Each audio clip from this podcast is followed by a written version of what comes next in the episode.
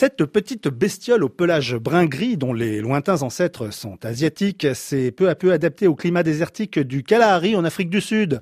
Le suricate vit en groupe de 5 à 30 individus dans cette région semi-aride en se nichant dans des terriers. Il a la particularité de se dresser sur ses papates de derrière, à la façon des ours, pour alerter ses congénères des attaques des chacals et des rapaces. Il se nourrit principalement d'insectes et autres petits animaux comme des lézards ou même des scorpions dont il raffole.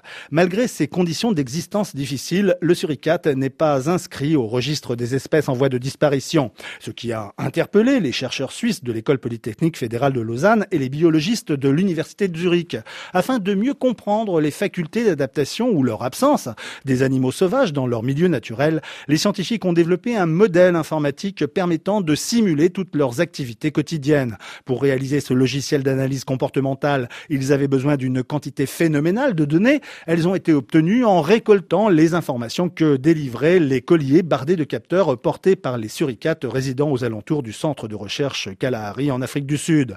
Jusqu'à présent, les senseurs des biologistes ne permettaient pas de définir à quelles activités exactes correspondaient les signaux émis par leurs appareils. Une situation statique repérée par GPS, par exemple, ne distinguait pas si l'animal se reposait ou boulottait une proie. Le nouveau type d'accéléromètre qui équipe dorénavant les animaux fait le distinguo entre le repos, la la course et la recherche de nourriture. Ces montagnes de données ont été analysées par un programme d'intelligence artificielle afin de générer un nouveau modèle informatique basé sur des principes biomécaniques généraux tels que la posture, la périodicité du mouvement et son intensité des activités physiques de son porteur. Un programme universel en quelque sorte qui serait transposable à d'autres espèces actuellement menacées d'extinction, affirment les scientifiques, qui permettrait ainsi de prendre les mesures en urgence qui s'imposent avant que la faune sauvage ne disparaisse de la surface de la Terre.